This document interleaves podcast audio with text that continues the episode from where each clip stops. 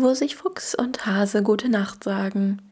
Eine Kurzgeschichte von Christina Löw. Wo sich Fuchs und Hase gute Nacht sagen, gibt es keine Probleme. Für die beiden sowieso nicht.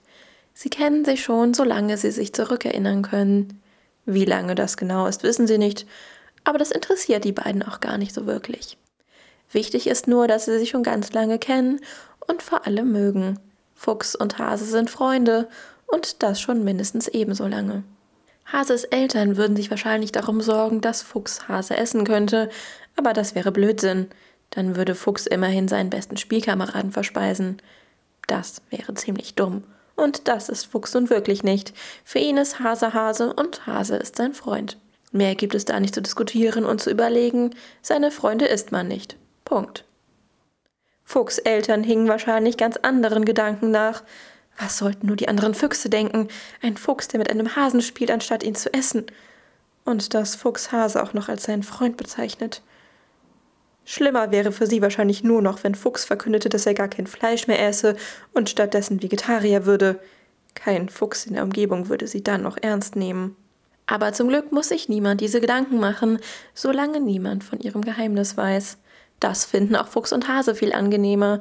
So können sie sich ganz ihrer Freundschaft widmen miteinander spielen, sich austauschen und Pläne schmieden, solange das eben geht.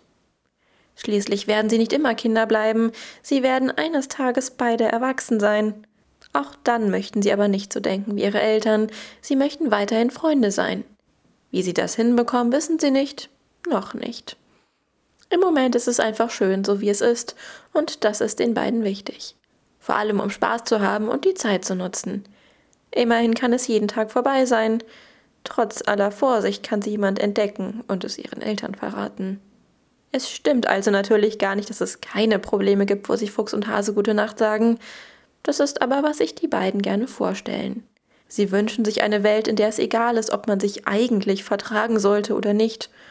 Und genauso verhalten sie sich, wenn sie zusammen sind, unbeschwert und glücklich darüber, dass es den anderen gibt.